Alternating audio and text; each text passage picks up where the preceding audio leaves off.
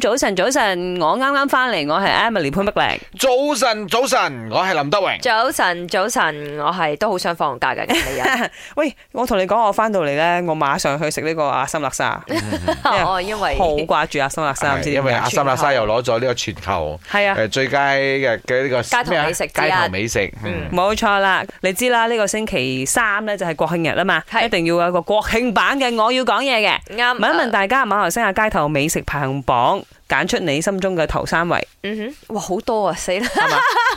林生揀先啦，食頭鬼家嗯，啊，然之後即係肉骨茶唔算街頭美食啊，唔嗬算呢個係入鋪通常係鋪頭㗎頭，啦。通常啦。但係而家有鋪好多嘅呢個 food court 裏邊都有小檔嘅呢個肉骨茶㗎。哎呀，你我揀咗揀都你要嘅擺入去啊。 ，OK OK，肉然骨之後茶、嗯啊 第三位，咖喱麵。哦，頭哇！我即刻 scan 緊呢個八十萬粒嗰啲檔口咧，番薯蛋啊、包粟啊，哇，好多咧，一揀唔到包粟係點嘅咧？你食開嗰啲一粒粒嘅一杯嘅。杯嘅，我中意一哦哦放杯牛嘅。油嘅，然之後係啦，哦係。如果你成碌扯嗰啲咧，咁要燒嘅先好食，啱蒸嘅冇咁甜啦。我覺 And 得 then，。仲有啊咧，哈仲有咩？仲有咩啊？哇，係真係好多誒書煎法籠恐懼包症係啊哦，，煎籠包。油炸鬼啊！喲，我煎籠包。好貪心啊！哦我大嚿麵。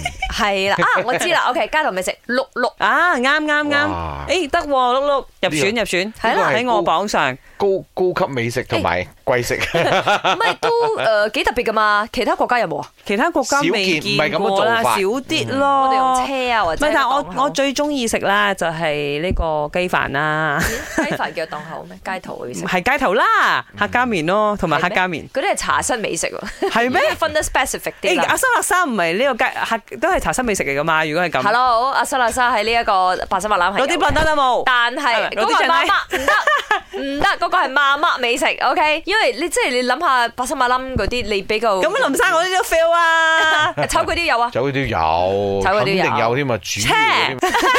你梗係少行八十馬冧啦，每日帶你行下先。好 啊，街頭美食啊，梗係有 Ramly Burger 咯、沙爹咯，同埋我哋至愛嘅阿三辣沙。咪早晨，我最中意就係拉絲啦嘛，福建米粉面同埋攞啲 d i s 依我依三個就啱啱好有晒馬來西亞三大種族的美食啦。早晨，嗯，馬來西亞美食梗係要講到嘅就係我哋嘅第一半生熟蛋，第二烤芥亞麵包，第三就係咖喱麵加豉合。